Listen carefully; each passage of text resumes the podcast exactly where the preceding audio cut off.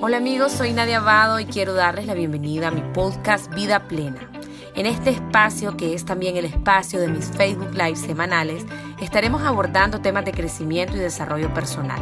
Sean todos bienvenidos a este encuentro de amor y de crecimiento. Hello, ¿cómo estás? Hola, ¿cómo estás? Feliz, emocionada, esperando este live como agua de mayo, como decimos en mi país. Ah, ¿Cómo sí. te va? Muy bien, ¿y tú? Bien, bien. Estaba diciendo a la gente que compartan, que compartan este live. Estamos aquí para hablar de este tema súper importante y quiero presentarle a mi invitadazo. Él es Ángel Reverol, así se pronuncia, ¿verdad? Reverol. Guatemalteco nacionalizado mexicano. Venezolano, ay, nacionalizado. No, No soy de Guatemala, venezolano. Yo estoy clara y lo tengo clarísimo. Se me escribió hoy en todos los posts. Se me cruzaron los cables. Venezolano, nacionalizado en México. Él vive en Ciudad de México, psicólogo clínico, máster en psicología clínica. Tiene otro estudio. Pero lo más maravilloso, que eso para mí es como el mega valor agregado del tema de hoy, que es sobre el autismo, es que Ángel nació con esta condición. Es un hombre autista. Así que imagínense qué maravilla cómo va a poder desde su profesión y desde su condición ayudar a tantas personas. Y el autismo no solo es de la persona quien lo padece, de, que- de la- que tiene esta condición, hombre o mujer, pero también la familia, sobre todo a edades tempranas. Ángel, bienvenido, para mí es un honor que estés acá, me parece que sos un, un ángel, literalmente un ángel. Así que, ¿cómo estás? ¿Cómo te sentís?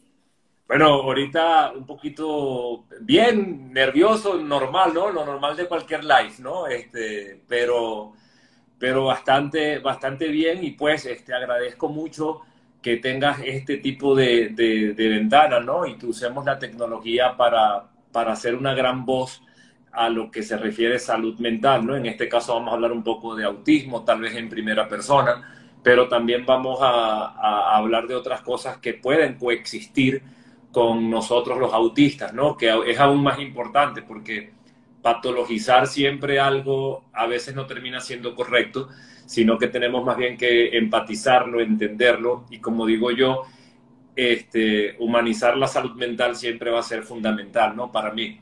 Y este, lo primero que quiero decir es algo que, que, que rescato que leí de, tu, de una publicación que hiciste, que si nos preocupamos mucho por lo que no ha sucedido, no vamos a poder disfrutar lo que está sucediendo. Entonces eso va también para todos los papás, ¿no? Que disfruten también este proceso que para algunos es difícil, pero que termina siendo también una aventura llena de muchos aprendizajes, ¿no? Totalmente. Bueno, como yo te conté, Ángel, yo tengo un hijo de 12 años, mi primogénito, el mayor, con autismo.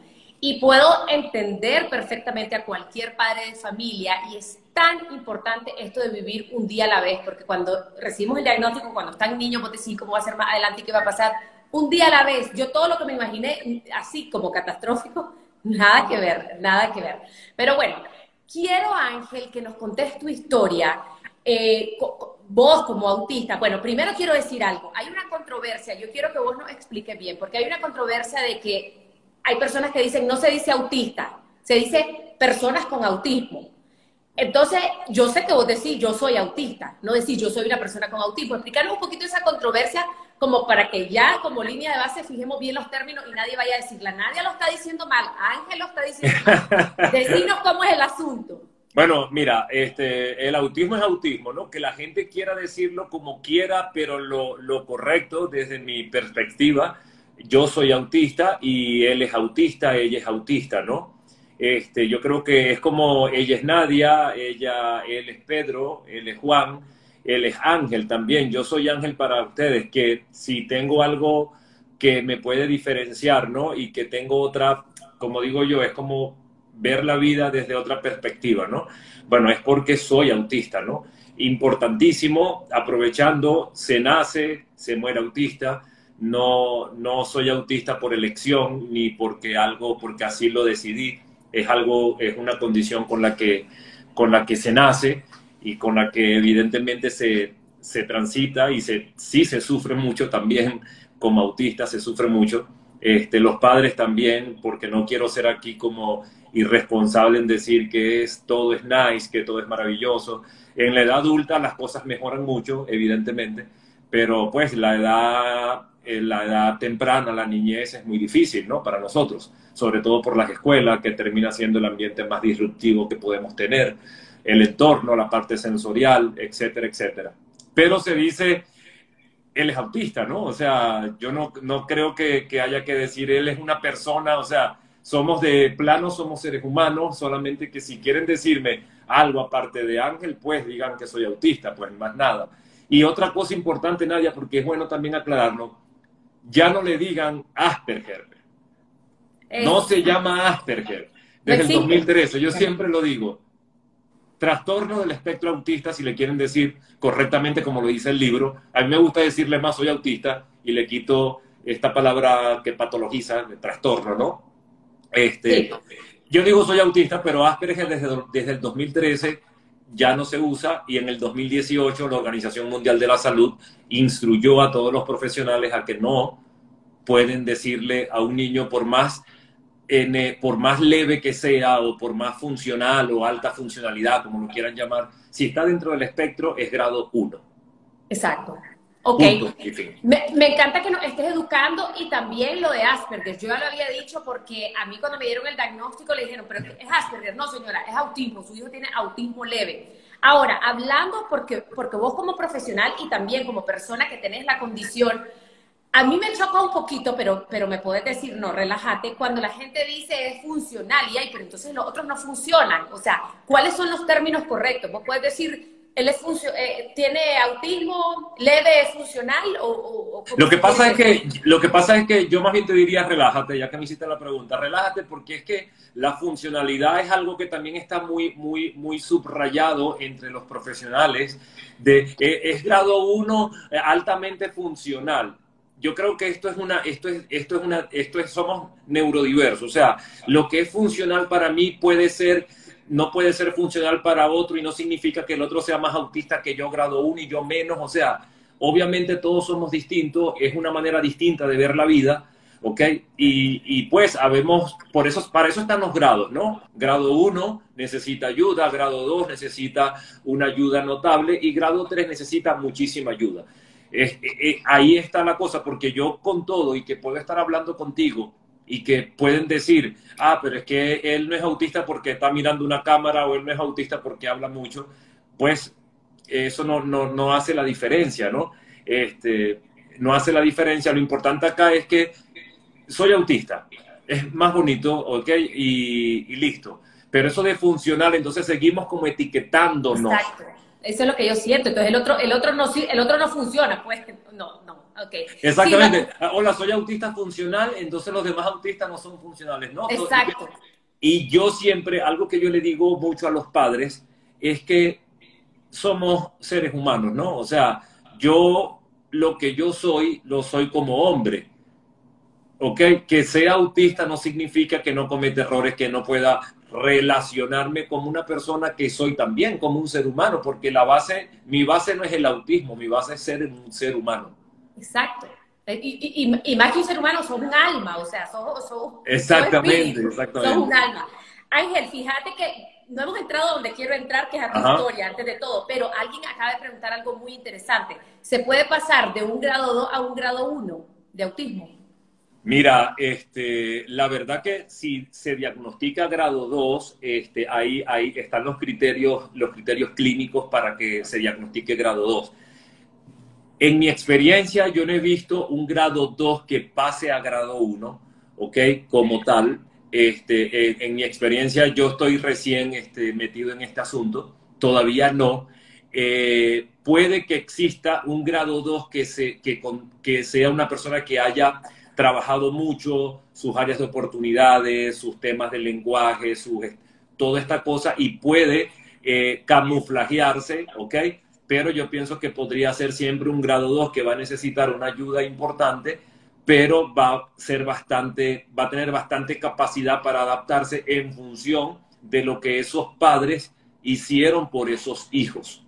Claro. Eso, es lo que puede ser el, eso puede ser el, el, el, factor determinante o diferenciador entre el grado, pero que un grado 2 vaya a un grado 1, eso sería generar una expectativa también que no es adecuada, ¿no? Claro.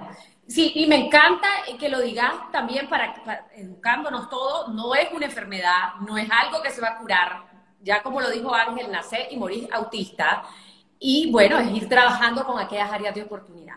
Ángel, contanos tu historia. ¿Cómo, ¿Cómo fue tu niñez? ¿Cómo la viviste? ¿Cómo te sentías? ¿Te sentías un niño diferente? ¿Te sentías excluido? ¿Te hicieron bullying? ¿Cómo lo vivieron tus padres? ¿Cómo, cómo llegaste a la universidad, a la maestría? Todo eso, contanos.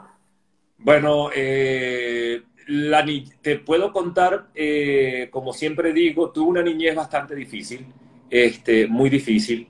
Eh, converso ahora, hoy por hoy converso mucho con mi mamá, ¿no? Con mi familia y ella me cuenta ciertas cosas que no recuerdo, como por ejemplo que para ellos comer tenían, cuando estaba bebé, tenían que, eh, uno me tenía que sostener, y creo que por acá está mi hermana conectada, también mi hermana mayor, este, y mi mamá también, por cierto, este, entonces, e, ella me cuenta que me tenía que, que, sostener mi papá mientras yo lloraba y estaba totalmente desregulado, supongo, ¿ok? Para que mi mamá pudiera comer y luego se intercambiaban los roles, ¿no? Mi papá se sentaba en la mesa, me agarraba porque yo estaba en, no siempre, pero cuando me tenía una crisis, pues no había manera. Eh, el tema de, del orden, el tema de alinear todo, de los, los intereses súper hiper enfocado, ¿no? Eh, los juguetes, nunca, eso sí me acuerdo, los regalaba, no me interesaban, o sea, no lo quería porque no era un juguete que yo quería. ¿Ok? Mi, mi, mi, mi único, lo que siempre ha sido y hasta hoy, Nadia, hasta hoy, es estudiar. O sea, yo amo estudiar, prepararme. Eh, eh, es, de lo que más disfruto, es lo que más amo, o sea, no sé cómo explicártelo, ¿no? Pero para mí se me hace muy sencillo, tengo una alta capacidad para, para el estudio, para la comprensión, para aprender incluso. Eso no significa que sea más inteligente que otro, solo que aprendo muy rápido, ¿ok? Claro. Este, ¿A qué edad hablaste? ¿A qué edad hablaste? Mi mamá dice que hablé entre 5 y 6. Yo más o menos recuerdo que hablaba que no hablaba, pero sí recuerdo que yo me quería expresar, yo entendía todo. Claro. Pero no salían palabras, o sea, la producción del, lenguaje no era, no era, sabes que el lenguaje tiene que ver con el área de Broca y el área de Wernicke, que son como dos cositas que tenemos en el cerebro, ¿no? Dos organitos, dos, dos, dos, dos. Y, bueno, probablemente este, a veces cuando he visto mucho que en el autismo pasan dos cosas importantes. Una, que hay, eh, eh, allá habla tardía, ¿ok? Para los que no son, bueno, si es non-verbal, pues es non-verbal, ¿no? O sea, no podemos hacer ir a nada. Hay que buscar la manera de mirar a ese niño non-verbal y aprender a comunicarnos, porque sí entiende. El hecho de que sea non-verbal no significa que lo entienda. ¿Y estos niños o adolescentes no verbales no van a llegar a hablar nunca, Ángel? Mira, este, hasta ahora, hasta ahora los non-verbal son non-verbal, ¿no? Este, no hay todavía, no, yo no conozco todavía un non-verbal que, o sea, yo lo que siempre insisto es que sigan con su, con sus terapias, pero a veces los padres se cansan, ¿no? Y, ya llegan a cierta edad y pues, este, hay que, hay que seguirlos estimulando y buscando la manera de mirar a su hijo, porque el hecho de que no hable no significa que sea distinto. Tal vez él está aprendiendo a comunicarse contigo de otra manera. Yo creo que eso es lo que tenemos que siempre buscar nosotros en otro ser humano. Aprender a mirarlo, no a exigirle que hable porque nosotros queremos que hable, porque entonces vivimos en una demanda, en el tienes que hablar para yo ser feliz. Exacto. Y en una negación, en, una no aceptación de la condición, de la realidad y de la... sí, ahí, ahí, está la negación, ¿no? O sea, ahí está la negación continuando con mi historia, bueno, hablé con esa edad, eh, me gustaba siempre estudiar, entré, no vi, no vi mucho el kinder, porque por, precisamente por no hablar. En primer grado entré, pero sabía leer, multiplicar, hacer muchas cosas. Me pasaron de primero a segundo. No vi primer grado, no vi eh, eh, otro grado, creo que segundo me pasaron a tercero o tercero a cuarto, pero nada más vi como cuatro grados de básica. Ok. Entonces llegué muy chiquito, llegué muy chiquito al, bachillerato, ¿no? En Venezuela se le dice bachillerato o en México a la prepa, ¿no? Sí. Y, este, y allí, este, pues si era estudiar me iba súper bien. Y fíjate que algo que quiero decir, me gustaba estudiar, pero nunca fui un alumno de 20. Ok.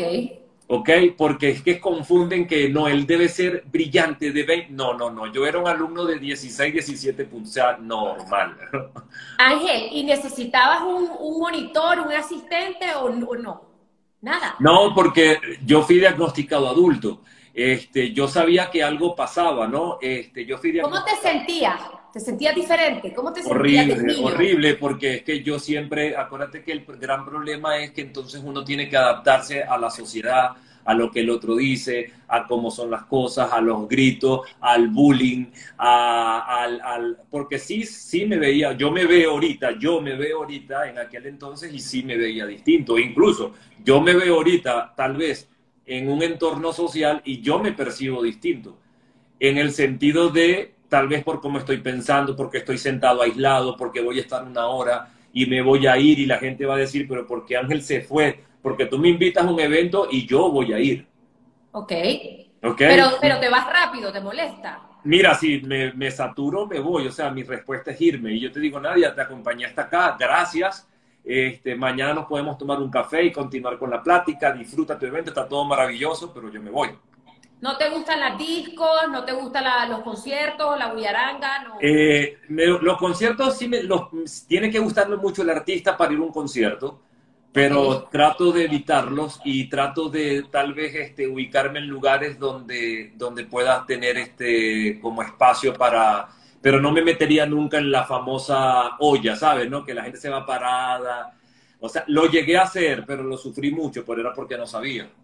Claro, wow. ¿Tu diagnóstico cuándo llegó, Ángel? ¿Y cómo te sentiste? El diagnóstico llegó, el diagnóstico llegó, fíjate que el diagnóstico mío, yo lo tenía muy guardado, por decirlo de alguna manera, guardado porque ya muchos profesores en la universidad, problemas de relacionamiento, yo siempre fui muy, muy, he sido siempre muy dado a la terapia psicológica precisamente porque familia disfuncional, eh, cosas que resolver como cualquier persona y siempre como desde los 26 años he asistido a psicólogos.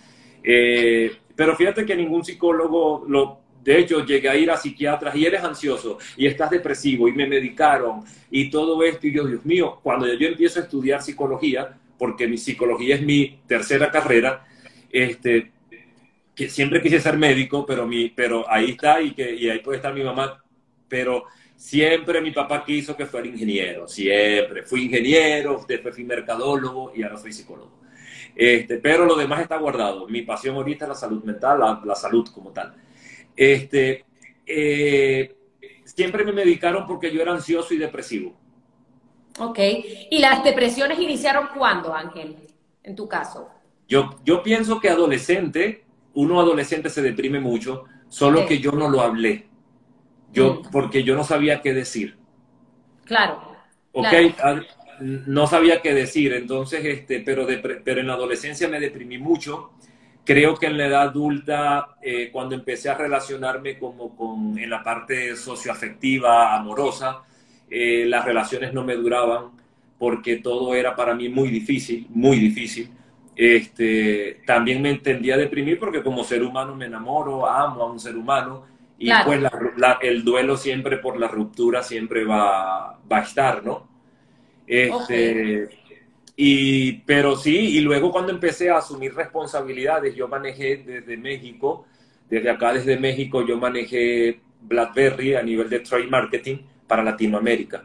Y era, una, era, era, estaba en el área de operaciones, era, manejaba toda la parte de dirección de operaciones para Latinoamérica y era muy, muy, mucho trabajo. Eran 18 países que tenía que manejar. Lo hacía home office, me encantaba, tenía que viajar por esos países mucho tiempo, este, por eso conozco muchísimo, muchos países viajé por mi trabajo, cosa que me, me enamoré de viajar, me encanta viajar, no es algo que me resulte, pero eh, siempre me decían, ¿por qué si viajas tanto no conoces el país? Porque yo después de las juntas me iba a mi habitación Claro, claro. Cuando otra persona podría irse a la playa a conocer, a no sé qué, a ver todo. Al bar del hotel, sí. Exacto. Exactamente. Ángel, tu vida social de niño, de adolescente y actual, ¿cómo ha sido? Eh, yo creo que yo he sido una persona solitaria toda la vida. Toda la ¿Eso te, te, sentís triste o, estás cómodo? A mí me encanta. A mí me encanta estar solo. Yo disfruto estar solo. Eh, disfruto también estar con, con, con, una, dos personas, no con muchas, este, incluyendo mi familia. O sea, mi familia, toda mi familia junta, por ejemplo, conmigo, a mí me genera un poco de, estrés. Mm. Este, yo trato de estar con uno o con dos, o, con, o a veces incluso si mis sobrinas, las puedo, puedo estar con mis sobrinas, este, pero no con mi hermana. Entonces puedo compartir con, con, como segmentadas. Claro, claro. Porque me enfoco, me enfoco, pero yo no puedo estar pendiente de mi sobrina, de mi hermano, de mi mamá. Son, para mí son tres cosas distintas. O estoy con mi mamá, o estoy con mi hermano, o estoy con, con mis sobrinas. Incluso en Navidad, en Navidad, mi cena de Navidad, yo elijo con quién la paso, en mi casa, a quién invito, ¿no? Claro. Claro, y ahora que tenés el diagnóstico y sos psicólogo y todo lo entendés, le explicás a la gente, yo tengo autismo, no me gustan los ruidos, no me, o sea, ¿le, explicás o, te lo reservás o No, yo lo explico. Mira, como, como lo dijo Carl Rogers en el libro de el, el proceso de convertirse en persona, lo más bonito, lo más bonito que tenemos los seres humanos no es una profesión desde pensarse desde el objeto supuesto saber. Yo no me lo sé todo. Yo, los, yo lo único que sé es lo que yo he vivido. Los pacientes me enseñan, yo aprendo y yo he vivido y mis experiencias enseñan a otros. ¿Ok? Y, y tu experiencia como madre puede enseñar a otras madres, pero tú vas a aprender de otras madres desde su experiencia. Y es así como yo manejo mi terapia, ¿no? Un poco desde, desde ese desde esa empatía de tranquila, vas a tener un hijo maravilloso. Y quien habla, quien esté aquí conectado, que ha hablado conmigo en las redes sociales, porque a casi todo el mundo le respondo y rápido, porque considero que si uso este canal es para darle, a veces estoy trabajando y pues no puedo, pero siempre les digo, no te preocupes, vas a tener un hijo maravilloso. Otra cosa que digo aquí, Nadia, eh, y lo quiero decir este, eh, muy, muy responsablemente, no me pidan tips, porque yo no hay tips para el autismo, no hay tips para la depresión, no hay tips para la ansiedad. Yo necesito realmente conocer la persona para poder hacer una valoración clínica y poder otorgarle o proporcionarle herramientas para poder trabajar sobre alguna patología, si es depresión, si es ansiedad, si es borderline o cual sea codependencia, que son las cosas que yo realmente es mi grueso de trabajo. Fíjate que mi grueso de trabajo es depresión, ansiedad, porque ahí me especialicé. ¿Ok? No tanto, no tanto, no tanto autismo. Autismo es un pequeño porcentaje adulto que estoy viendo eh, con, el, con mi equipo también. Ya tengo equipos de, de terapeutas ocupacionales y todo esto para el tema sensorial y todo este asunto. Entonces, Mira qué mucha gente te dice que les das paz, que les das fe, que con solo verte le da esperanza. No, realmente, eh, realmente es admirable, o sea, tenés un montón de inteligencia y, yo creo que aunque te has dedicado a otras cosas, yo creo que tenés una misión muy importante en el área del autismo, porque es algo que, bueno, en unos países más que otros está como en pañales, está iniciando. En mi país, en Nicaragua, hasta hace poco no había nadie que hiciera un diagnóstico la gente no entiende qué es, cómo es, entonces el niño es malcriado, ¿no? Es que el niño tiene autismo, ah, pero ¿qué es eso? Entonces, bueno, Ángel, increíble tu historia, súper inspiradora. Tenemos varias preguntas, igual pueden ir dejando sus preguntas por ahí, muchachos. Em, empecemos un poco por los padres. Yo como madre de un hijo con autismo, lo, lo, pasé. Cuando vos recibí un diagnóstico, yo lo digerí muy fácil, muy rápido, porque yo ya lo venía presintiendo y yo decía, mi hijo tiene esto, mi hijo tiene esto, y cuando, y cuando llegó el diagnóstico yo era como, ya lo sabía. Pero algo que pasamos los padres, y quiero que nos apoyes con esto, es que no sabes cómo decirlo. Te da miedo que le hagan, eh, que lo estigmaticen, que, le, que crean que el niño tiene un atraso mental, como que si fuera algo también, como que fuera un pecado te da miedo que, se que, la gente lo vea de menos. ¿Cómo? Yo me acuerdo que yo decía, ¿cómo le digo a mi mamá? O sea, era la primera persona, ¿cómo le digo a mi mamá que me acaban de dar este diagnóstico? Después, ¿cómo le decía a los amigos? porque eventualmente lo tenés que hablar. Y, yo, yo hago la analogía, tal vez no es la más apropiada, pero es la que se me ocurre, como cuando los homosexuales dicen, no, no pueden salir del closet, es como que vivís con una verdad reprimida. Y el día que lo haces, te liberás. ¿Qué le podemos decir a todos esos padres que sienten miedo, que no saben cómo decirlo? Y peor, a los padres que no lo aceptan, porque hay padres que los maestros les dicen, su hijo tiene posiblemente este diagnóstico. No, no, no, mi hijo está bien ¿Qué le puedes decir a esos padres que vos seguro has trabajado con un montón de ellos? Eh, que tienen que comunicarlo. Eh, fíjate que tengo ahorita, eh, me han llegado pacientes adultos con ansiedad y luego la mamá me ha mandado, me ha pasado, me ha mandado mensajes diciéndome, mi hijo fue diagnosticado a los tres años autista y ha estado ya adulto, está ansioso, medicado y yo lo que hice fue comunicarle lo que se le debió comunicar en su momento y él ahora entiende todo y se liberó, ¿no? De muchas cosas. Entonces es comunicarlo, o sea, y si el niño está muy chiquito, yo pienso que allí lo que, allí lo que hay que, hacer es como en casa, hablar del autismo. Oye, recuerda que este Pedrito es autista, bájale, bájale al televisor que va a hacer la tarea, apaga el televisor porque no puedan haber muchas entradas sensoriales eh, para que el niño crezca. Es como cuando hablamos de la mentira. No mientas, no mientas, porque es que si tú mientes, el niño va creciendo con, no se puede mentir, no se puede mentir, no se puede mentir. ¿Ok? Sí soy selectivo con la comida. Ahí hicieron una pregunta y sí, sí soy muy selectivo con la comida. A ver, lo este, del gluten, hay una, hay, hay una disputa que dicen que sí, que no. ¿Cuál es tu opinión, Ángel? Yo me hice, mira, este, mi, mi, doctora, mi doctora este, me dio las, las buenas sugerencias, quien me diagnosticó, y yo le hice caso, ¿ok? Este, y por lo menos me ha ido muy bien. Este, la doctora que a mí me diagnosticó se llama la doctora Yvonne Lachman.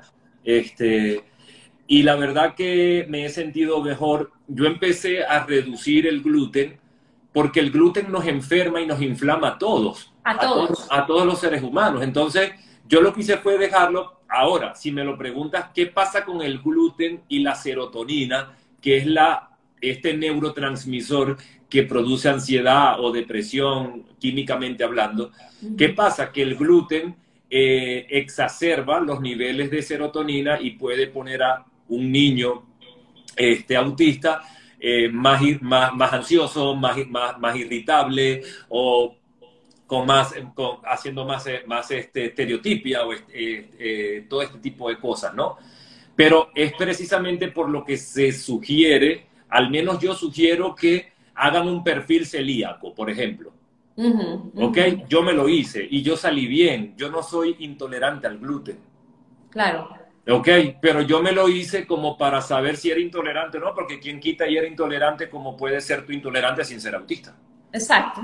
Yo me lo hice, yo recomiendo hacer un perfil celíaco, este, y si el niño está bien dentro de que eh, no es intolerante al gluten, entonces sencillamente empiecen a reducir ciertos alimentos como brócoli, coliflor, cebolla, perejil, eh, los granos, Incluso lo que yo más como porque me encanta es papa, eh, yuca y, el, plátano, ¿no? Como tal. Este, y soy muy selectivo en el sentido de que no como muchas cosas. Puedo comer todo el tiempo lo mismo y no pasa nada. Que por ahí lo preguntaron.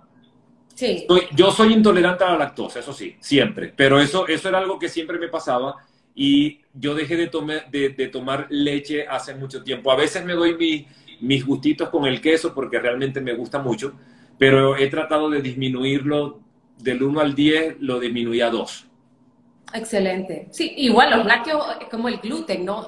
los, lácteos son, los, lácteos son, malísimos, son muy malos, son muy malos, envejecen, como digo yo. Sí. Eh, Ángel, hablando un poco, volviendo a lo de los padres, ah, hubo una pregunta que me gustó. ¿Cómo yo puedo ser apoyo para mi hijo con autismo o mi hijo autista? ¿Cómo, y vos como, como, hijo autista también, ¿cómo nosotros los padres, madres, podemos darle ese apoyo? ¿Cómo, cómo, te sentís bien, amado? ¿Cómo? Yo creo que aprendiendo, mira, es que yo lo puedo definir así. Las tres cosas más importantes para que tú puedas eh, estar bien con tu hijo, con tu hijo autista, es uno, saber que es autista y que él sepa que es autista, el diagnóstico número uno. Dos, entenderlo sensorialmente, qué lo desregula, qué lo, qué lo perturba, cuáles son esos ambientes, eh, esos ambientes este, que lo saturan, número dos. Número tres, entender sus intereses, qué le gusta, qué, qué lo hace feliz, qué le apasiona. Porque yo creo que ahí está el secreto de nuestras vidas, de todos los seres humanos, el propósito. ¿Cuál es esa cosa que te apasiona que no quieres nunca dejar de hacer? Por ejemplo, en mi caso, estar acá, eh, yo podría estar acostado, pero a mí me dicen un live, si yo tengo tiempo, yo lo hago feliz. Y estoy pendiente, y tú viste cuál fue la dinámica, o sea, todo siempre muy, muy, muy coordinadito, ¿no? Así soy yo en mi vida. Entonces, eh, eso y, y lo otro es cómo me comunico. Aprender no a comunicarme con mi hijo desde mi expectativa. Recuerden que a mayor expectativa, mayor es la frustración. Mm, Entonces, es aprender a mirar a mi hijo, mirarlo, ¿ok? Cómo mi hijo quiere comunicarse, señalando, eh, mirándome, porque yo creo que una madre, nada más con ver a tus hijos a los ojos, tú puedes saber lo que él quiere. Pero si no lo miras, va a ser muy difícil que comuniques con él. Entonces, la mejor manera es aceptando todas estas cuatro cositas que les acabo de decir, diagnóstico, la parte sensorial, la parte de intereses y la parte comunicacional. Cuando tú logras engranar esas cuatro cosas que son muy complejas, ¿ok? Tú empiezas a tener una relación contigo primero y con tu hijo maravillosa. Muchas madres quieren salvar al hijo. Y les tengo una noticia. Si ustedes, padres y madres, quieren salvar a un hijo, primero sálvense ustedes. Exacto. Porque si no, no va a haber manera. No nos pueden salvar a nosotros si ustedes no están bien. Si ustedes están angustiadas, estresadas, ansiosas, depresivas, tristes, negadas, eso sencillamente es una energía horrible que nosotros percibimos. Exacto. Ay, no, qué belleza, qué belleza. No tenés libro, tenés que escribir un libro. tenés que escribir el libro de tu vida y del autismo. Capítulo 1 para los padres, capítulo 2 Nadia, tú tienes, Nadia, tú tienes que ayudarme porque yo malísimo con eso. Tú me, tú, yo hablo y tú escribes. No, vas a ver que sí lo vas a lograr. Bueno, yo te apoyo lo que vos querrás, pero vas a ver, o sea, con la disciplina y sos un genio que llevas no sé cuántos títulos, bueno, en fin. Mira, Hablaste algo de los ojos. Hay niños, niñas, eh, adultos con autismo que tienen contacto visual, hay otros que no. ¿Qué recomendaciones tenés para los que no tienen contacto visual? Yo, por ejemplo, en mi caso, mi hijo no hace contacto visual. Yo, los primeros años, Julio, mírame a los ojos, Julio, mira, na, na, na, yo ya no, y hay que ver para donde quiera ver, porque ya no sé qué hacer. Pues ya, ya no, pues ya, vieras que ya no, aceptación. Pero quiero ir de vos, el profesional, y vos como autista, porque vos haces contacto visual, me imagino. Sí, yo hago contacto visual, pero... Y estás re así en la cámara, pues. Sí. pero lo que, pasa, lo que pasa es que la cámara para mí, estoy solo. Mm. No, se, no, no se transforma en un elemento, pero si tú me estuvieses haciendo una entrevista en persona, la situación podría ser otra. Pero en la vida diaria haces contacto visual con la gente. Sí, bastante. Pero cuando estoy hablando mucho, a veces la gente ya está hablando y yo estoy hablando como para allá y la persona me está mirando acá. Mm. Acá. O sea, sí puedo voltear y volteo y te miro y de repente me puedo ir hacia el diagonal. Incluso, incluso a veces pasa que yo puedo mirar para allá, pero no, no estoy viendo nada en especial. Solamente estoy mirando para allá. Pero con la cámara, ya va, desde antes de pandemia, yo siempre he trabajado, yo empecé trabajando en la parte psicológica con ejecutivos que no tenían tiempo, ese fue mi target, ¿no? Ok. Todas estas personas que no, que no tienen tiempo para ir al psicólogo porque por tiempo ejecutivos, altos ejecutivos, entonces yo por ahí me fui. Y yo siempre, precisamente porque me funciona mucho, manejo muy bien la tecnología, este, y ahí empecé yo, empezó la pandemia y para mí no era como que Zoom, ¿qué es Zoom? No, no, o sea... Una continuidad. Exactamente, para mí fue continuidad. Yo nunca dejé de trabajar. O sea, yo, ya yo tenía mucho trabajo, pues, o sea, cuando, cuando pandemia, antes de pandemia incluso. Pero mirar a los ojos, yo creo que cuando el niño no tiene contacto visual es la misma cosa que cuando no es non-verbal, ¿no? Eh, es, sencillamente el non-verbal probablemente puede comunicarse a través de una de, objetos señalando, ¿ok? Hay muchas eh, madres que usan este, hay un, eh, hay dos, dos, métodos que se llaman este, algo to go, que es como en la tablet, que tú puedes, no me acuerdo los nombres ahorita, que, tú, que los niños señalan y pueden hablar, e incluso hay los que pueden escribir con letritas, ¿no? Hay muchas maneras, bueno, no habla, pero te comunicaste con él de esa manera. Ahora, el niño que no, que, que es no, que no hacer contacto, habla con él igual. No trates de buscarle la mirada para que claro. porque eso lo estresa. Deja que él hable y precisamente conecta con el interés, con el interés que él, de, tu hijo tiene un interés. Yo estoy segura que tú sabes cuál es, qué es lo que más le gusta a tu hijo. Los más chiquiticos les gusta el dinosaurio, los más grandecitos los Transformers, a los más grandes como yo los libros, y así vamos, porque eh, otra cosa, nos, los autistas evolucionamos como evolucionan todas las personas. Claro. O sea, todo. Ya yo no lloro, ¿ok? Ya yo no lloro como yo lloraba como niño, ya yo no regalo mis juguetes, ya yo no hago esas cosas. Lo que yo sí hago es que digo qué es lo que me gusta para que no me den cosas que no me interesan. Claro. Ángel, entonces no hay que insistir con el contacto visual. Si el niño no hace contacto visual. O sea, síguelo estimulando. Si es niño, síguelo estimulando para que él pueda. ¿Y cómo es la estimulación? En la escuela, con otros niños, para que él vaya como soltándose un poco. Pero ese contacto visual siempre mejora un tantito, un poco a lo largo de la evolución del ser humano como tal. Claro. ¿Qué hace un niño? ¿Qué hace? Es lo mismo que la estereotipia, Nadia. ¿Qué hace un niño cuando un niño que no es autista, cuando lo mira una persona desconocida? Quita Sí. la mirada. Sí. ¿Ok? ¿Qué hace unas personas reunidas viendo un partido de fútbol cuando su equipo mete un gol? Sí. ¿Qué hacen? Respóndeme. Pues celebran, pegan gritos, miran para todos lados. ¡Bravo! ¡Gol! ¿Ok? O sea, y tú le dices, hey, tienes una estereotipia, no hagas eso. Sí. Es una emoción. Yo Exacto. siempre yo lo comparo con eso. Dejen que el niño también se... Eso es una manera de regularse. Ese, ese el, el steaming, eh, toda esta cosa, o estereotipia, como a mí no me gusta mucho llamarlo estereotipia, esos movimientos que son para calmarnos, así me gusta decirle a mí, ¿ok? Déjenles que lo haga. No, es que él hace mucho así, o él se mueve, o déjenlo, que eso es porque está estresado y se está regulando. Exacto. Exacto. Dejarlo Y yo ser, le digo a los padres ser. así, cuando tú metes, tú, cuando tú estás en un estadio y metes un gol tu equipo, que te gusta el fútbol o el béisbol, tú cuando empiezas a gritar, alguien te dice, hey, bájale. Estás haciendo Porque eso es una estereotipia. ¿Y de dónde viene la estereotipia? De la emoción. Exacto, exacto. Hay que dejarlo ser. Y Claro. ahora, lo de los movimientos, ahora vos que sos adulto, me imagino que son, son más regulados o... o- Bueno, este, yo con, con el tema, por ejemplo, eh, con todo el tema de perfil sensorial, este, yo, me, me- yo me he mejorado bastante, sobre todo eh, las piernas, ¿ok? El movimiento de los pies cuando estoy sentado, porque ya he mejorado mucho mi sistema propioceptivo, que es la conciencia que tengo del cuerpo en relación al espacio, ¿no? Este, todavía lo que me falta un poquitito, a mí me, a mí me, da, me mareo mucho porque mi sistema vestibular todavía lo estoy trabajando, ¿no? Que se trabaja más con, con otras cosas, ¿no? Con temas eh, visual, con el tema de movimiento, sillas con, con rueditas.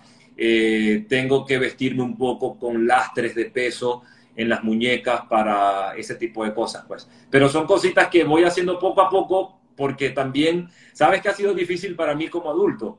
Ujú. tener que incluir en mi vida todo lo que he tenido que incluir para poder sentirme bien, pero el resultado ha sido maravilloso, porque ahora yo puedo decir que hoy, hoy yo puedo decir, y ojalá lo puedan percibir, que yo hoy soy feliz, ¿ok? Tengo paz. Y yo creo que eso es lo más bonito que tenemos que nosotros luchar, o sea, sea cual sea el camino que tengas que tomar, si es por tu paz, hazlo. Qué belleza, qué belleza. Me encanta porque, o sea, a personas como vos con esta condición u otras condiciones, sí la vida les cuesta más. Es la Claro. verdad. O sea, todos tenemos retos, pero vos tenés un doble reto en la vida. O sea, imagínate, Nadia, yo te- en, en yo- este mundo neuro, neurodiverso, o sea, lo- las personas que somos neurotípicas somos como locas. O sea, yo veo que mi hijo es, yo veo a mi hijo que, que, habla sin filtro, nosotros tenemos unos grandes filtros. O sea, él te dice la verdad, nosotros a veces mentimos. El sarcasmo, la, el doble sentido, sea, ustedes son tan nobles que, ¿qué? ¿Qué es eso? ¿Cómo es el asunto? mis, mis, amigos me, me, me, hacen un chiste y me dicen, ay, se me olvidaba, tal cosa, tal cosa. Ah, yo, ah, ok, porque ellos me hacen el chiste y yo, de verdad, hay cositas que uno sí, sí, sí, sí hay cosas que ya son básicas, ¿no? Que ya uno, porque también, no es que si tú me haces un chiste hoy y yo no lo entendí, no lo voy a entender nunca. Ya cuando me lo vuelvas a hacer, obviamente ya sé qué me estás diciendo y me voy a, me voy a reír normal, ¿no? Pero eh, el tema de, por ejemplo, de, de esto de, de que los neurotípicos son locos, no, ¿me entiendes? Son, solamente ellos también tienen una manera distinta de vivir, de ver la vida. A mí me encanta ver la gente alegre, me encanta ver la gente haciendo lo que quiere. Yo no, yo no critico al neurotípico, yo no quiero ser un activista del autismo, yo pienso que todos tenemos un lugar en este mundo. Y el respeto empieza por respeto. la aceptación acepta por, empieza por aceptar también. Yo no puedo andar con una bandera diciendo eh, el autismo, el autismo, me lo voy a defender porque se merece respeto, pero tampoco voy a insultar a las demás cosas. Y otra cosa, hay algo que quiero decirte, ¿no? Que lo dijiste ahorita, que tú dices, es que es difícil vivirlo, sabes que es muy difícil. Y yo te voy a decir una cosa, que una vez me hicieron esta pregunta, eh, me la hizo una amiga y me dijo, si tú tuvieses que nacer este, autista o neurotípico, neurodiverso, ¿qué elegirías si Dios te pone a elegir? Y yo me puse a pensar, ¿sabes? Wow.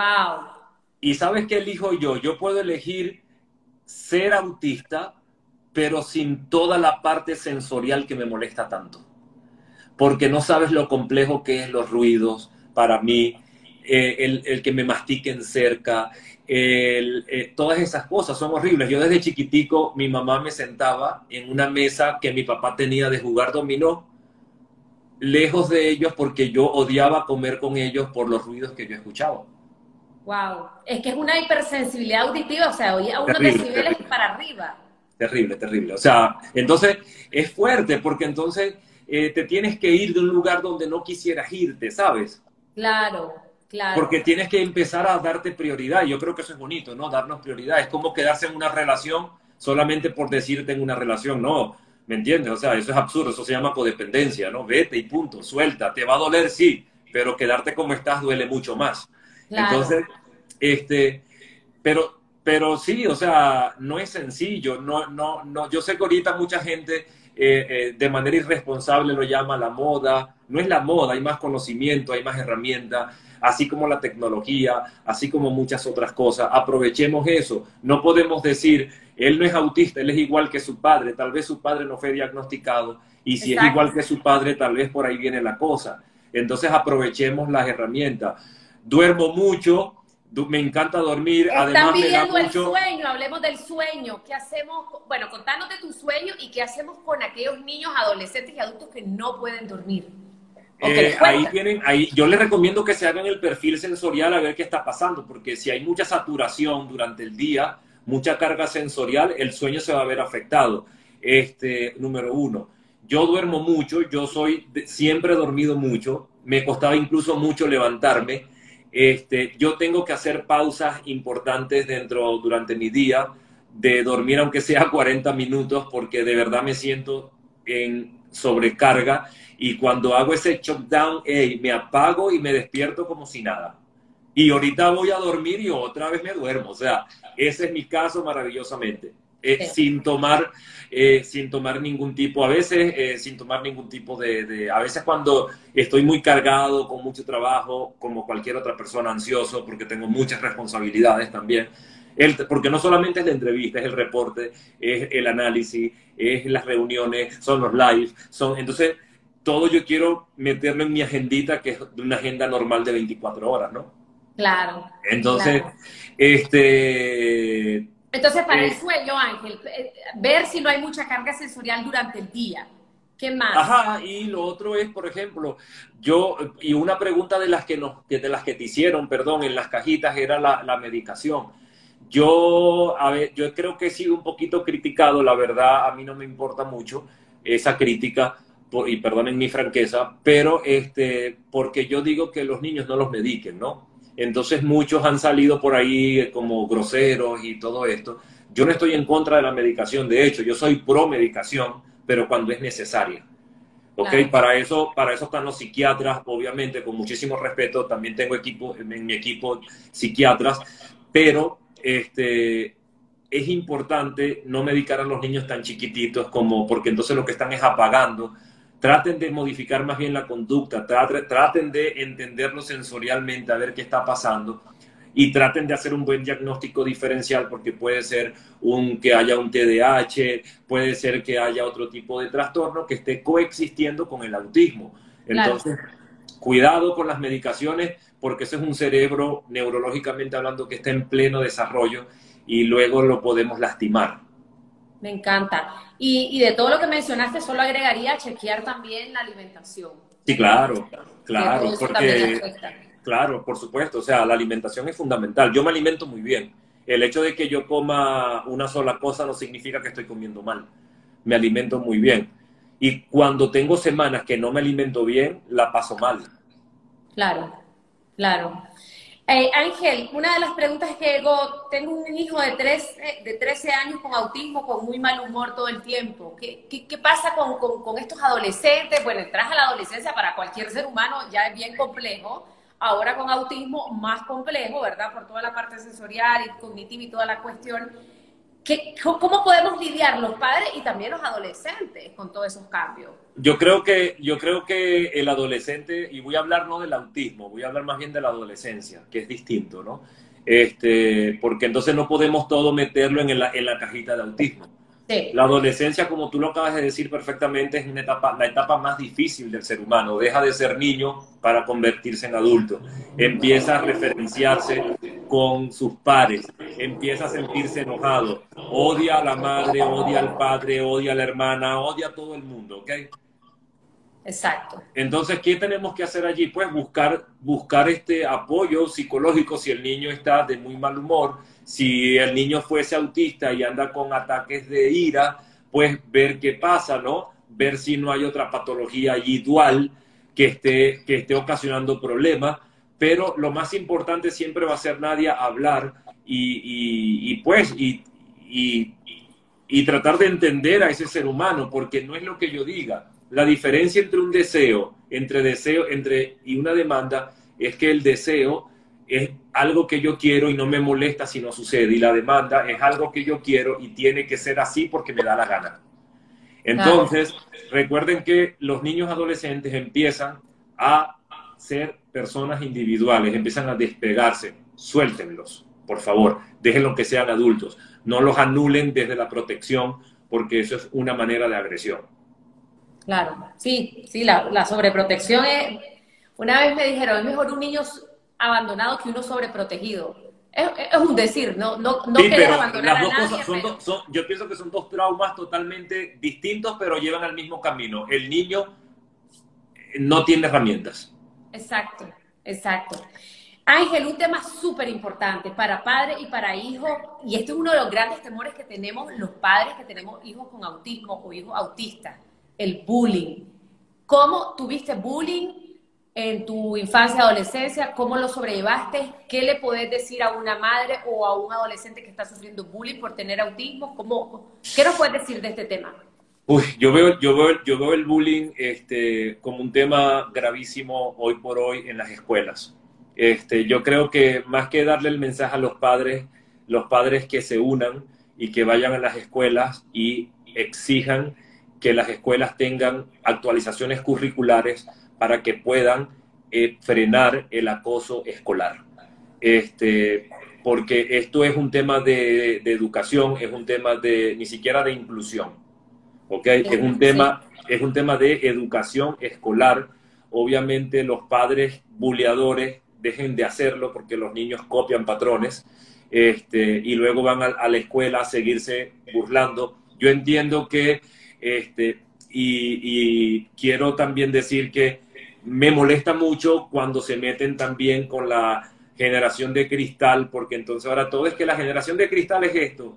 Yo entiendo que la generación, los temas generacionales marcan ciertas diferencias, pero también son seres humanos que merecen respeto y la generación de cristal sencillamente es más sensible porque tiene más, porque estamos más cerca de eso. Si yo como padre me criaron en un ambiente donde hubo burla y era normal, como en países de Latinoamérica, que la burla puede ser normal, en otros países no lo es.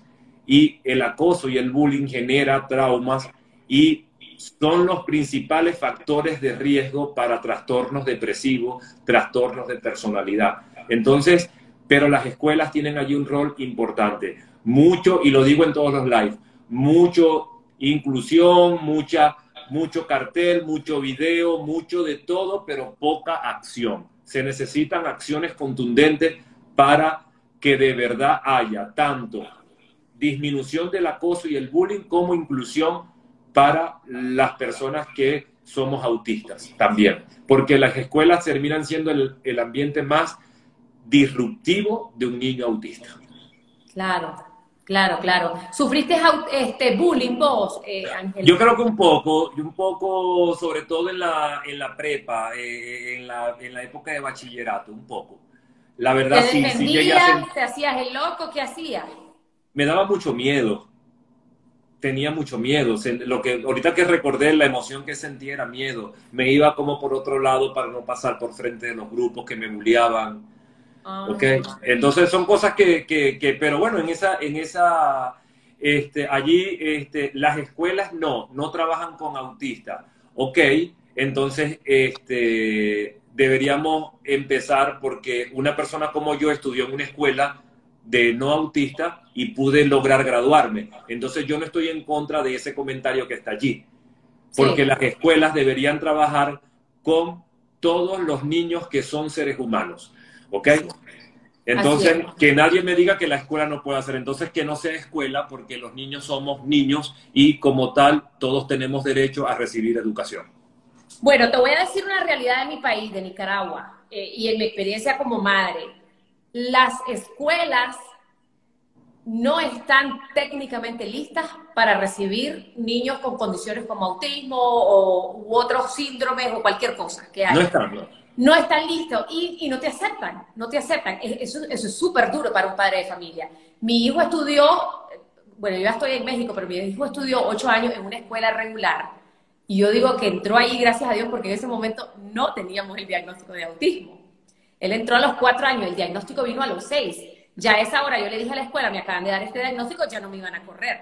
Y por eso tuve la dicha. Pero conozco otras madres que no solo desde la escuela donde estaban mis hijos, sino de muchas escuelas que no los aceptan porque no están listos. Entonces, yo creo que es una cosa, eh, a ver, para ser objetiva, tal vez quieren, pero no tienen la capacidad. Y seguro pasa en muchos colegios. Claro, pero por ejemplo, quiero rescatar algo que, y quiero hacerlo acá también, por ejemplo, eh, en la ciudad donde yo nací, allá en Venezuela, Maracaibo, eh, ahorita el, el gobierno de, de, la gobernación de Maracaibo está haciendo, creó ya las leyes para que se genere la inclusión dentro de las escuelas. Esa es una acción verdaderamente que aplaudo. Claro. Porque allí es que comienza eso, porque no es que el padre llegue a pelear, es que tiene que venir desde la, desde la, desde la parte, desde, la, desde el gobierno, desde la parte gruesa, como la salud, la educación. Esos son, esos son factores que competen al Estado. O sea, son, ¿sabes? La salud es pública, la educación es pública, o sea, tiene que, tiene que haber, fomentarse eso. Y yo aplaudo eso que en Venezuela se empieza a hacer. Sí, tiene que ser desde las políticas públicas. Lo que pasa es que también, eh, bueno, estamos en pañales en Latinoamérica, en unos países más que otros, pero sí, pues a veces no es que el colegio no quiera, es que no puede, ni siquiera, ni siquiera saben los maestros que es autismo. Yo te digo porque yo lo he vivido. Ahora, llegó una de las preguntas de las cajitas que yo te mandé que decían de que si un niño con autismo o autista tendría que ir a una escuela regular o a una escuela especial. Eh, depende si la escuela tiene la capacidad. O sea, si, la, si la escuela está lista, súper, pero si no, pues ir a la escuela donde sí lo puedan recibir. Pero es un tema bien duro para nosotros los padres. pero también, también yo pienso que tampoco podemos criticar, o sea, ojalá que esta ley que en Venezuela se está promoviendo llegue a un resultado exitoso, ¿no? Donde haya, porque esto lo que tiene que hacer es, ¿qué tenemos que hacer? Educar, a, eh, preparar al docente, preparar al empleado, preparar a, a, los que barren la escuela, ¿sabes? A todo el personal, no es solamente el maestro, la escuela es todo. Toda la comunidad. La comunidad, los empleados. Hay que preparar. Y los, y los demás alumnos, los compañeros, tienen que saber qué es lo que tiene, o sea, que, de qué se trata esto. Eso, Exacto. Se, se, tiene que empezar. Yo ahorita en la Escuela de México, yo lo primero que les dije es, necesito que me le digan a las cuatro secciones, aunque mi hijo solo esté en una, que mi hijo tiene autismo. Y que claro. entiendan que es, porque entonces cuando no es sí, entonces es que tiene el niño y qué es, y es que es raro.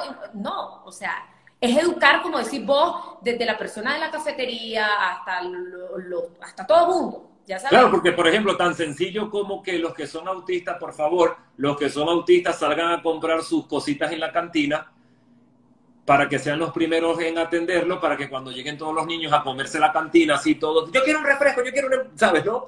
Sí. Lo que sea, ya los niños autistas estén por allá comiendo tranquilos para que no pasen hambre, porque al ver todo ese bululú, el niño autista no va a querer meterse porque le va a dar de todo. Exacto, exacto. No, de, de no, hecho, ojo, eso me acaba de ocurrir, ¿no? O sea, que a mí, yo hubiese sido feliz que me dijesen, Ángel, dale rapidito, que ya en cinco minutos salimos al recreo, vete tú primero, compras y te y ya yo compraba rapidito y me sentaba aparte a comer.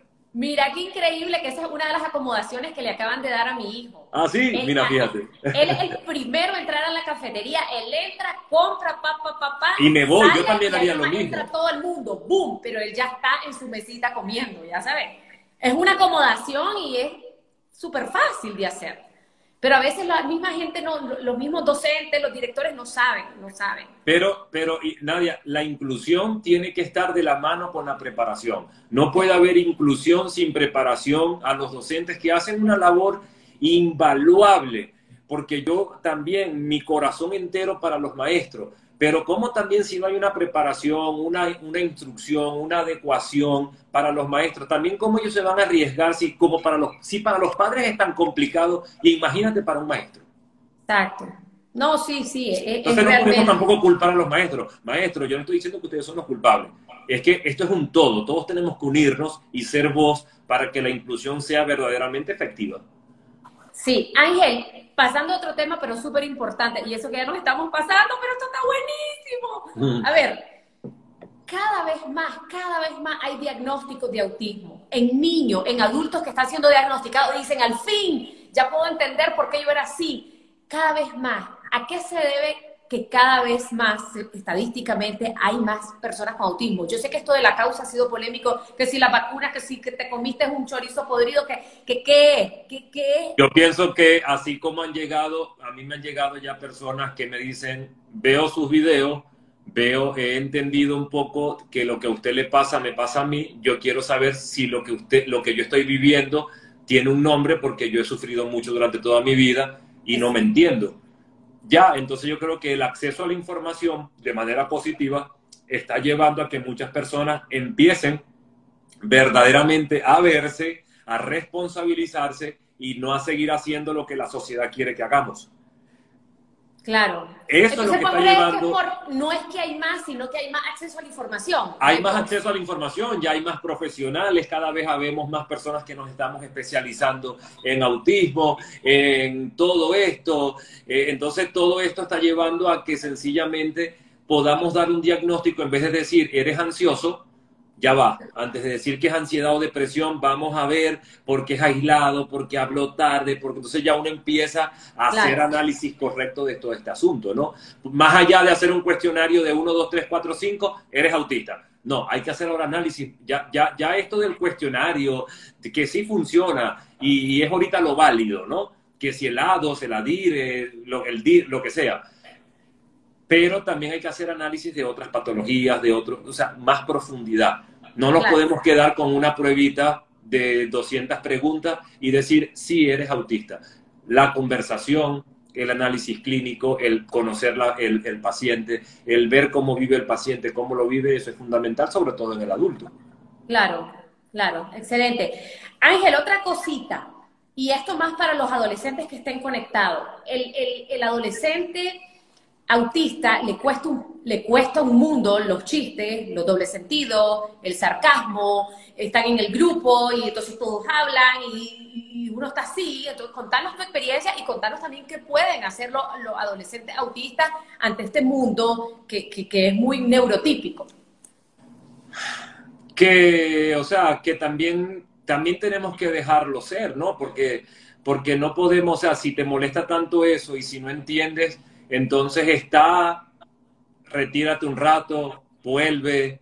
Me explico, o sea, Okay. ríete si te quieres reír, si no te quieres reír, no te rías, porque es que no hay que hacer nada especial. Lo importante es que si yo sé que no estoy entendiendo nada, por lo menos explícame, que tenga la capacidad, la búsqueda de poder resolver esa situación y no quedarme con la laguna mental, sino sencillamente con ese hueco ¿no? de información. Sino, ay Nadia, yo no te entendí. ¿Qué me quisiste Exacto. decir? Y ya, o sea, pero eso lo hace el diagnóstico y la aceptación también. Acuérdate Claro. que en la- aceptación está el compromiso. El Claro. compromiso de yo involucrarme. Porque en la aceptación, si yo estamos tú y estamos muchas personas y hacen un chiste que yo no entiendo, yo te puedo decir, Nadia, ¿qué quiso decir tu amiga? Que no la entendí. Y tú no esto. Ah, ok, ahí me voy a empezar a reír yo. Claro, claro. Pero, pero es eso, pues Nadia, yo pienso que este, no tenemos que hacer nada extraordinario, tenemos que hacer lo que realmente nos salga a hacer. Claro, sí. Fíjate que, por ejemplo, mi hijo que tiene 12 años ya me empieza a decir, ¿estás bromeando? ¿Es una broma o es de verdad? O sea, le, le cuesta. Y me, me gusta que me pregunte, yo le digo, no, amor, esto es una broma. ¿En serio? Sí, es en serio. Entonces, pero es esa naturalidad, y yo le digo, a vos te cuesta cortarte por lo del autismo. Entonces, esa naturalidad que- que- de la que estuvimos hablando antes, creo que es súper importante. O sea, que hay padres escuchando, hay que explicarles bien, te van a costar las bromas, te van a costar el sarcasmo, el doble sentido, que son cosas ya de la adolescencia y de los adultos. Y hay que es, lo mismo, preparando es lo para mismo- eso. es lo mismo que para, lo- para mí que me cambien que me cambien las señas, ¿no? O que pase algo, por ejemplo, se fue el wifi y yo tenía agendado N pacientes online acá en México, ¿no? A veces en Sí. México falla el wifi. Sí. Yo tengo, yo tengo que darme la tarea de, de cancelar los pacientes, porque ¿cómo los veo si no tengo wifi? Exacto. Ok, entonces, Exacto. ajá, eso me desespera, me hace, me da más trabajo, me pongo mal, entonces, pero ¿qué tengo que hacer? pero eso a cualquiera, Ángel, eso a cualquiera. Claro, pero ajá, pero a mí yo quisiera que no sucediera porque me cambian mis planes. Claro, claro. es, es lo mismo como que vamos a este lugar a comer y ya yo tenía ese lugar a comer porque quería mi corte de carne riquísimo con un purecito de papa divino, ¿me entiendes? Los cambios, los imprevistos. este, Y tú me este, dices, Ángel, está cerrado o no quiero porque fulanita y fulanito dijeron que mejor comida italiana. Te matan. Porque Puedo ir, idea. puedo ir porque tengo la capacidad de ir, pero no, no estoy contento, ¿sabes? Claro. Me claro. cambiaste el plan. Sí, eso es súper importante. Bueno, a todos nos afecta, pero yo sé que a las personas autistas en los cambios de planes le... le- le- Mira, aprovechando eso, ya- esta es una pregunta personal mía. Mi hijo a veces, vamos a ir a, no sé, ponerle a un parque de diversiones, o sea, algo súper... Yo no quiero ir, yo no quiero ir, pero ¿cómo no vas a querer ir? Es que yo no quiero ir y no es, y no es una cuestión sensorial. Y ya cuando se monta en el carro va feliz. ¿Qué, ¿Qué significa eso? O sea, porque a veces dicen no quiero, pero sí quiere y no sé. Porque de repente puede pensar que no la va a pasar bien o, o que me pasa igual, ¿no? Ah, prefiero quedarme en este lugar maravilloso que es mi espacio seguro, mi hogar, mi casa. Exacto. Este, ¿Para qué salir? Porque es que a mí me tienen que sacar de mi casa casi que con una grúa, ¿ok?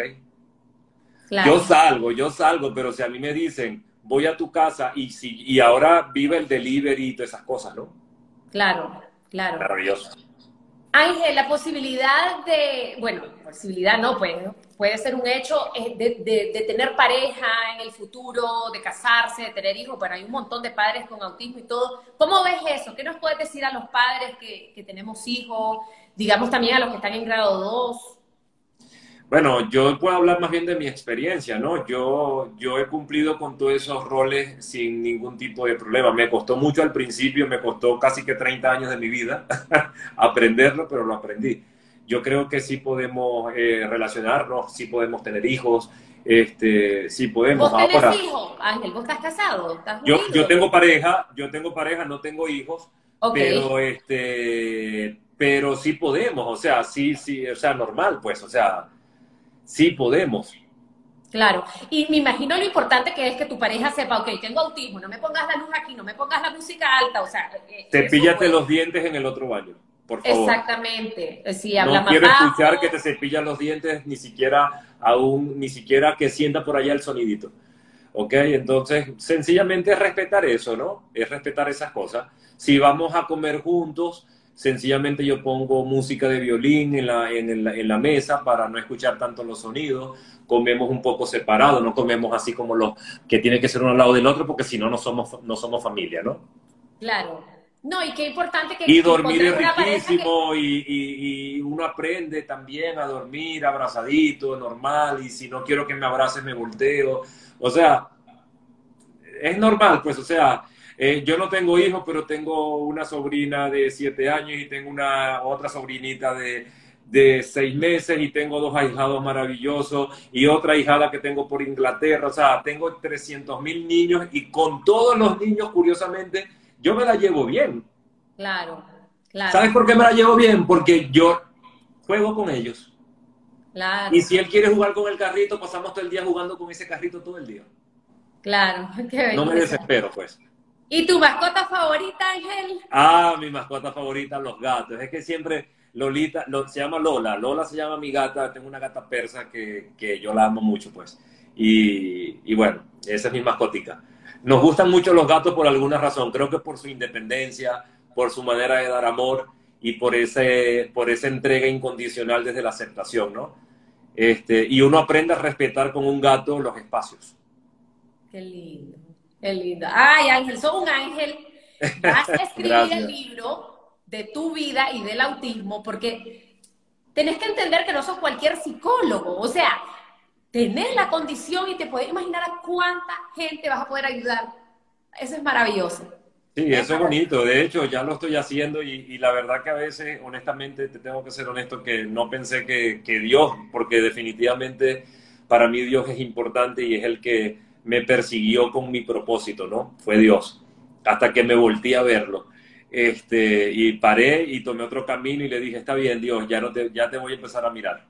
Este, y, y es bonito lo que está sucediendo desde, desde esta concienciación, desde esta psicoeducación, incluso psicoprevención para otro tipo de trastorno Creo que tengo una bonita vida en este momento y agradezco mucho a Dios por ello. Me encanta, yo doy gracias a Dios por tu vida, por tu testimonio, por tu trabajo y porque estás siendo un ángel. Yo ahí te voy a buscar en algún momento para mi hijo, ahí te voy a poner ahí en Zoom, lo que sea. claro, ahorita leí un comentario, tengo a mi hijo viendo, este, tengo a mi hijo viendo este, el Zoom con usted, qué bonito. No sé cómo se llama el hijo, pero les mando un abrazo a los que están acá, que son autistas.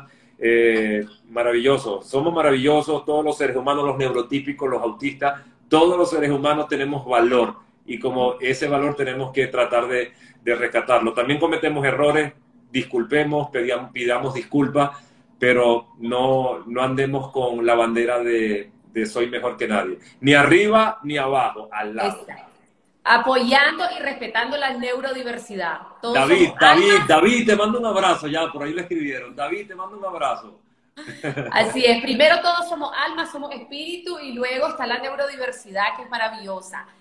Me encanta, Ángel, ya estamos pasados sobre el tiempo. Las personas que entraron a la mitad o al final tienen que ver esto desde el inicio porque esto es oro en polvo. Ahí explicamos que si se dice autista o se dice con autismo, ahí explicamos los grados, ahí explicamos muchas cosas. Bueno, Ángel explicó, ¿verdad? Que es el experto, además que él tiene autismo, es autista. Eh, compártanlo también. Si ustedes saben que tienen un amigo, una amiga que tiene autismo, esto es oro en polvo. Yo esto lo voy a mandar a un centro de, autismo en Nicaragua, es uno de los más grandes con los que yo he trabajado, y, deseo de corazón que muchos padres y, adolescentes y adultos puedan verlo y sentirse identificados y sentirse que no están solos, que, que, se puede vivir bien y que se puede ser feliz como Ángel lo es, que dice ahora sí soy feliz. Así es, y también, bueno, mi compromiso con todas esas personas que estén conectadas, que tengan algún tipo de fundación, porque ese es como también algo que quiero, eh, donde se pueda dar alguna charla, obviamente, eh, a honores, este, desde mi experiencia. Reúnanse las personas, porque tampoco puedo estar uno a uno, no tengo tiempo para ello pero reúnanse y yo voy a ser feliz de poder conectarlo. Ahorita la tecnología la podemos usar para sumar, para aprender, no solamente para, para hacer cosas raras, ¿no? Este, también se pueden hacer cosas positivas con, la, con este canal, ¿no? Como lo que estamos haciendo. Yo siempre estoy dispuestísimo, dispuestísimo a, ayudarlos, a apoyarlos y bueno, no me pidan tips, por favor, no hay tips para dar, tengo que, hay que conocer a la persona. Así es. Ahí arribita, por favor, seguir a Ángel Reverol para que vean su contenido. Siempre un hombre que tiene esas redes divinas, nítidas, todas. Yo digo, ay, qué divina esta mente autista, todo ordenadito, con los cuadritos. Y con un contenido, más allá de eso, con un contenido muy, muy importante, muy bueno eh, para padres y para personas que tienen autismo. Eh, Ángel, ¿con qué te querés despedir? Y si tenés, no sé si tenés próximamente un taller o algo a lo que lo querrás invitar. No, bueno, vienen sorpresas, vienen sorpresas para algunos países de Latinoamérica que todavía no puedo, no puedo decir muchas cosas, pero vienen muchas cosas para Latinoamérica este, eh, importantes, donde estamos trabajando y ahorita no tengo, ahorita estoy abocado a mis pacientes este, realmente a mi trabajo. Eh, estoy haciendo otra maestría en clínica y trastornos psicosomáticos. Este, entonces, bueno, eh, me la estoy haciendo, también estoy ahorita montado en una tesis, pero vienen cosas bien, bien, bien bonitas. Y yo creo que para despedirme solamente quiero decirles que crean en Dios, crean en ustedes y, consigan papás, mamás, personas autistas, no autistas, el propósito de su vida sin lastimar, sin calificar, sin juzgar a nadie, no quieran controlarlo todo, suelten porque sálvense ustedes primero para luego salvar a los otros, no se rompan en mil, pedazos para completar a los otros, quiéranse, ámense y vivan. La vida es esta, es hoy, es ahora, mañana no sabemos. Me encanta. Qué mensaje más bello, más espiritual, más profundo, más del alma. Gracias, Ángel. Eh, en realidad te admiro, te respeto, me encanta tu trabajo, te lo vuelvo a repetir, tienes una gran misión y siento que va por la parte del autismo. Ojalá si lo sintamos también, porque te necesitamos los padres, te van a necesitar los adolescentes, te van a necesitar los adultos. Y bueno, que sigas eh, eh, creciendo y expandiéndote para toda esta gran comunidad latinoamericana de, autismo. Así que mil gracias. Esto queda grabado. Muchos dijeron de grabarlo, déjenlo. Esto va a quedar grabado. Por favor, compártanlo porque esto para mí, eh, Oro en Polvo, ha sido los mejores lives de mi vida. Te he dicho que llevo años entrevistando gente, pero obviamente para mí yo sabía que esta entrevista iba a ser diferente, iba a ser importante como madre con, con, con un niño con autismo y porque yo sé la, la calidad de profesional que soy. Y ahora de ser humano, porque gracias por haber, haberte abierto tanta tanta pregunta y tanta cosa, no sé si ya vas con tu carga sensorial. A mí me preguntan y yo respondo, ¿me entiendes? A mí me, me preguntan y yo respondo, a mí me encanta hablar. Pero nada, mándale un abrazo también a tu familia, este, Nadia, a tus hijos. Este, de verdad, mil bendiciones para ti y gracias por lo bonito. Mira, los vínculos a veces son personas, en este caso son las redes sociales. Los vínculos siempre generan cosas buenas y hay que aprovechar los vínculos para cosas buenas como esta que acabamos de hacer. Así es. Muchas gracias, te abrazo Ángel. Gracias a todos por estar conectados. Queda grabado y compartan. Chao, chao. Chao. Buenas noches.